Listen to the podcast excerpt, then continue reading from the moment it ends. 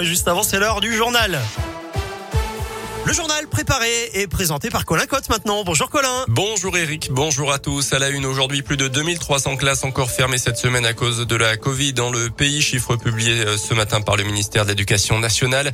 Chez nous, dans l'académie de Clermont, seulement une école fermée. En Haute-Loire, 44 classes n'accueillent pas d'élèves et 94 élèves ont été euh, contaminés ainsi que 6 professeurs.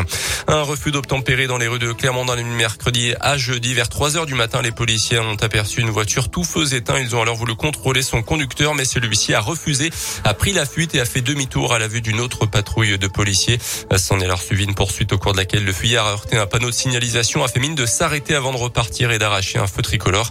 Il a finalement pu être interpellé après avoir immobilisé son véhicule au fond de la rue de l'Industrie à Clermont. Ce jeune homme de 18 ans qui conduisait en plus de ça ivre et sans permis sera jugé dans les prochains jours.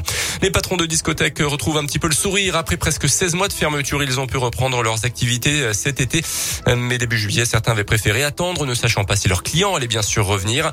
À Aubière, Julien Beaufils a rouvert les portes du Cap Club dès qu'il a pu le 9 juillet.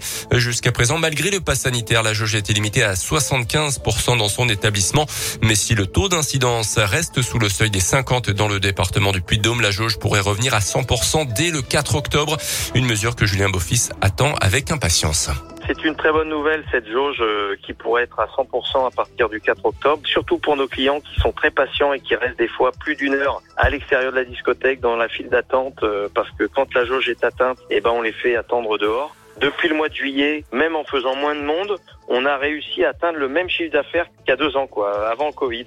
On ne sollicite plus les aides depuis la réouverture, on n'en a plus besoin. Après la période de 16 mois de fermeture que nous avons subie, voir autant de monde prêt à vouloir faire la fête, euh, pourvu que ça dure, on est très heureux, très très heureux.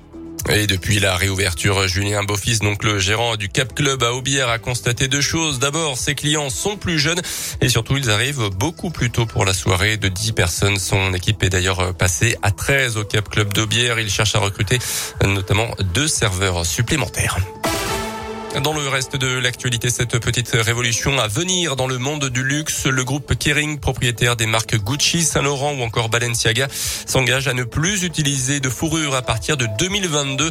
Communiqué du groupe, ce matin, nos clients ont évolué. Le luxe doit naturellement s'y adapter, a déclaré François-Henri Pinault, le PDG de Kering. Pas de panique si vous observez un prélèvement automatique des finances publiques sur votre compte en banque lundi prochain. Il s'agit tout simplement du solde de votre impôt sur le revenu. Au total, ça concerne un peu plus de 10 millions de ménages dans le pays. Et puis c'est bientôt la fin d'une interminable attente pour les fans de James Bond, retardée par la pandémie. La sortie du nouveau 007, ça sera la semaine prochaine à Londres en avant-première. Rendez-vous le 6 octobre pour sa sortie en France.